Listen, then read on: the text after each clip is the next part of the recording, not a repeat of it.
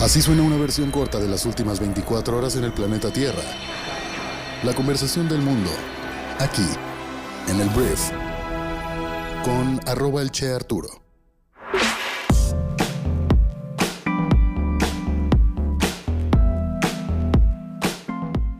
Hola, muy buenos días, bienvenidos a esto que es el Brief para este viernes 17 de septiembre.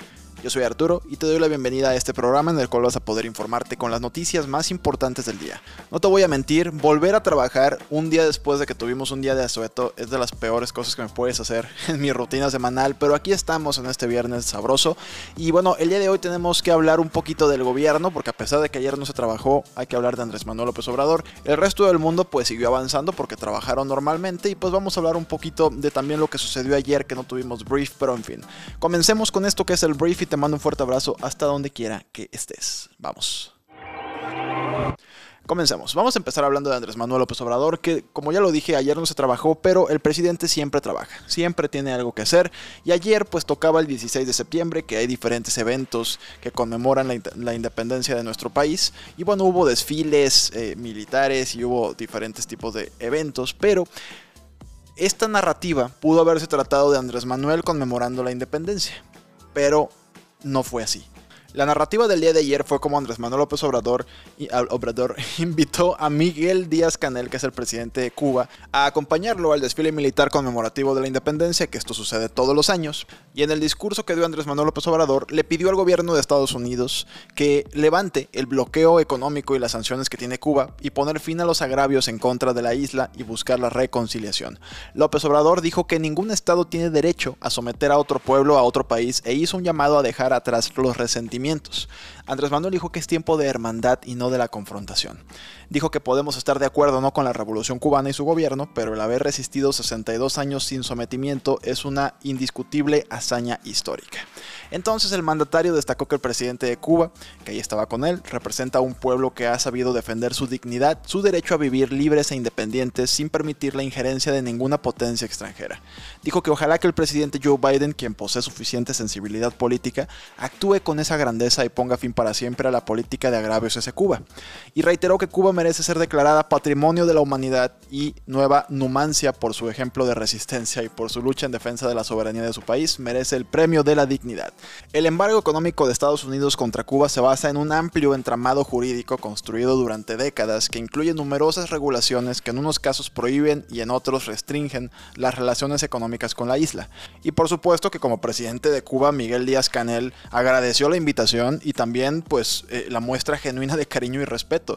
El mandatario cubano dijo que la isla está enfrentando una agresiva campaña de odio, desinformación, manipulación y mentiras montada sobre las más diversas e influyentes plataformas digitales que desconoce todos los límites éticos. Entonces, el presidente de México transformó pues la celebración de nuestra independencia en un reclamo a Estados Unidos para exigirle la independencia de Cuba, lo cual no tiene en mi cabeza ningún tipo de sentido, ningún tipo de beneficio para nuestro país, además de hacer la conversación con nuestros gringos, pues mucho más incómodas de lo que de por sí ya son, ¿no? Entonces, esto fue lo que pasó el día de ayer y entiendo, o sea, entiendo quién es Andrés Manuel, entiendo que por eso se votó y nunca ha sido ningún secreto que Andrés Manuel tiene afinidad por este tipo de gobiernos. La pregunta es por qué hacer esto, ¿no? O sea, ¿por qué hacer esto? ¿Por qué incomodar la relación con Estados Unidos? ¿Por qué seguir hablando tanto de que México es soberano y nadie ingiere sobre nosotros cuando es muy claro que Estados Unidos tiene un poder sobre nuestro país? Que hay muchas cosas que decide este gobierno que claramente fueron influidas por Estados Unidos. Entonces, bueno, eso fue lo que sucedió el día de ayer. Personalmente creo que la fiesta nacional de la independencia se vio bastante, bastante manchada, pues por esta muestra de cariño y respeto por Cuba, que además le dio una plataforma a su presidente para criticar a Estados Unidos desde nuestro país. Eso pues no se ve muy bien en ningún lado. Y al mismo tiempo, durante esta, o sea, casi al mismo tiempo que fue esta declaración conjunta de Miguel Díaz Canel y Andrés Manuel López Obrador, Joe Biden emitió una felicitación a México por nuestro aniversario de la independencia. Dijo que de parte del gobierno y del pueblo de los Estados Unidos de América, quiero felicitar a México y a todos los mexicanos por la celebración de los 200 años de la consumación de su independencia. En esta ocasión nos unimos a ustedes recordando el camino de México hacia su independencia y reflexionamos sobre la larga y compartida historia de nuestros dos países, fue lo que indica la carta publicada por la Embajada de Estados Unidos en México. El mandatario de Estados Unidos reconoce a México como uno de sus socios más apreciados menciona que ambas naciones promocionan sus intereses y cooperan para abordar los retos conjuntos.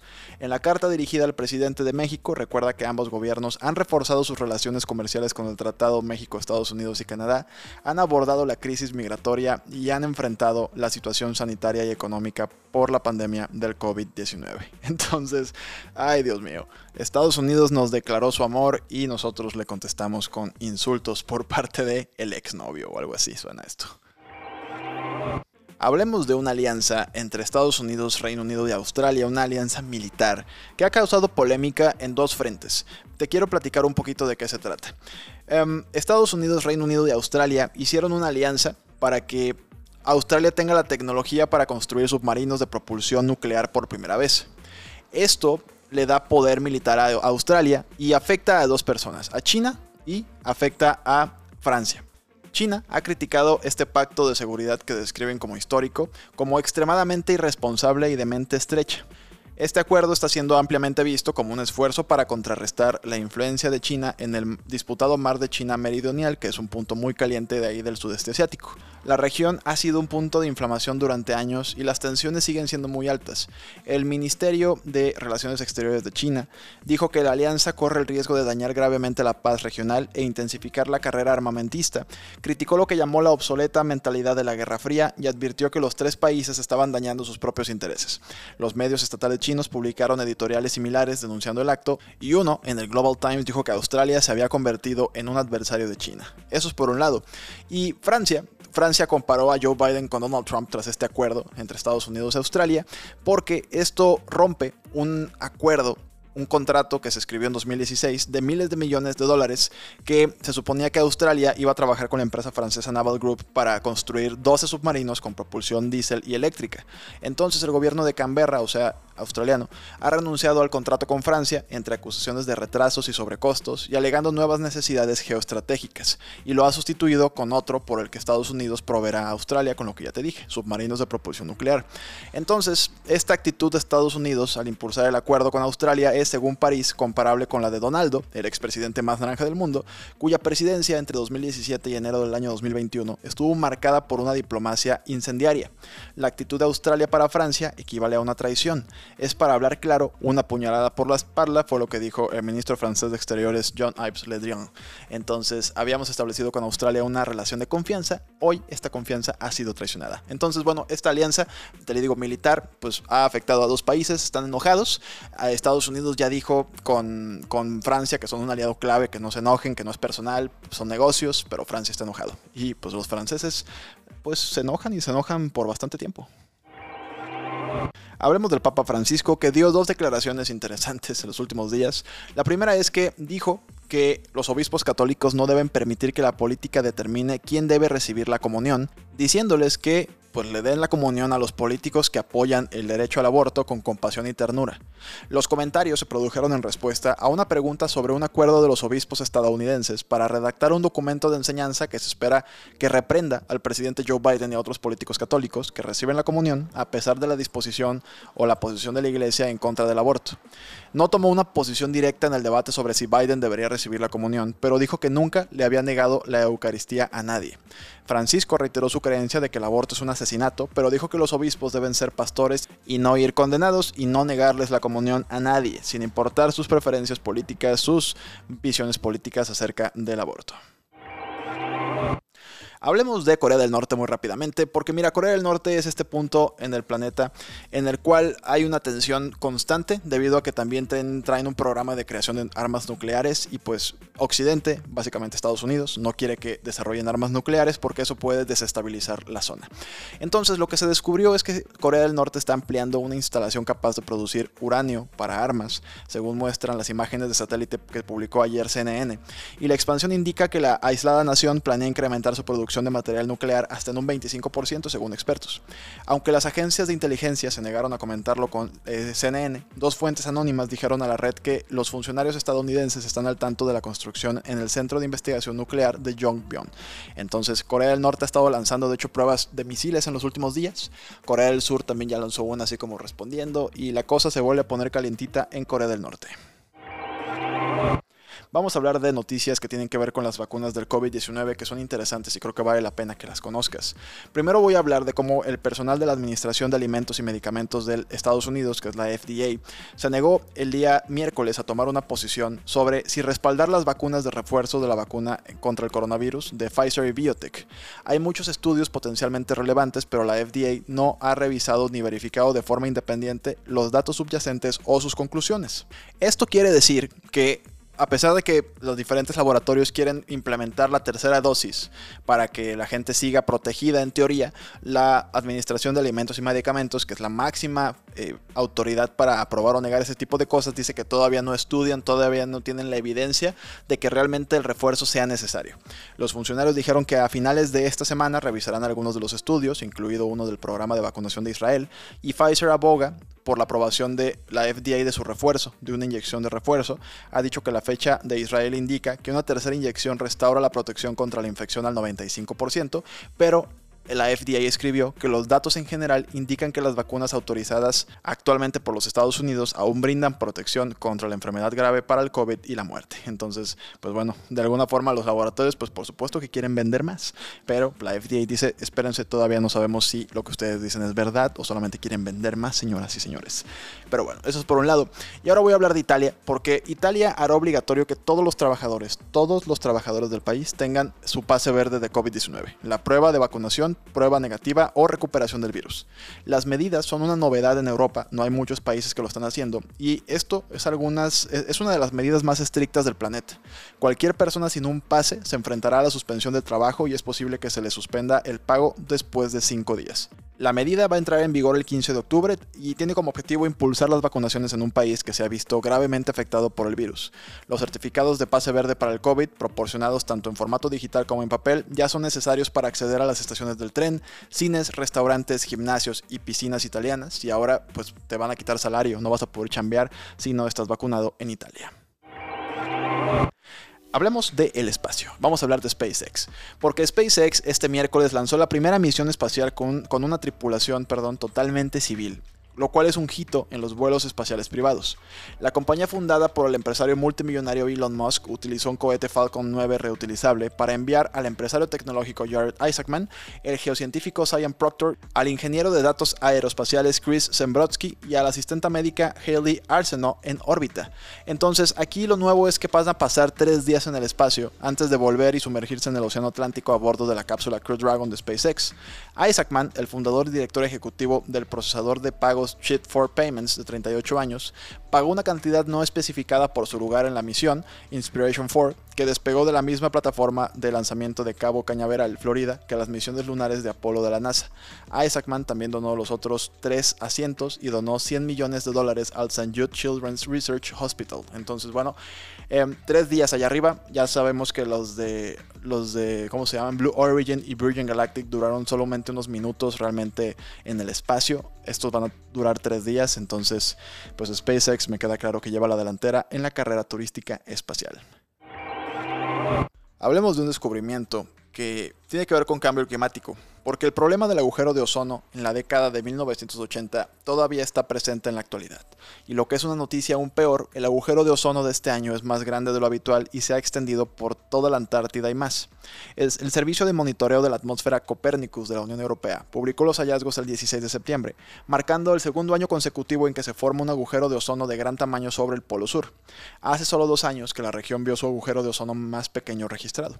El agujero de este año está entre los 25 más grandes en los libros de récord y es el mayor desde el año 2010 para esta época del año.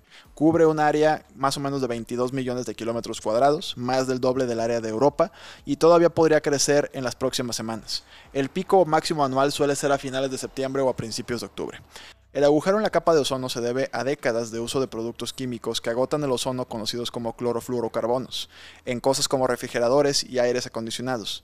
Eso es importante porque la capa de ozono es la que bloquea la radiación ultravioleta dañina que puede causarnos cáncer de piel y tener otros impactos nocivos. Entonces, si puedes 15 minutos menos prender el aire acondicionado, estaría perfecto. O sea, 15 minutos al día y poquito a poquito, tal vez un poco más.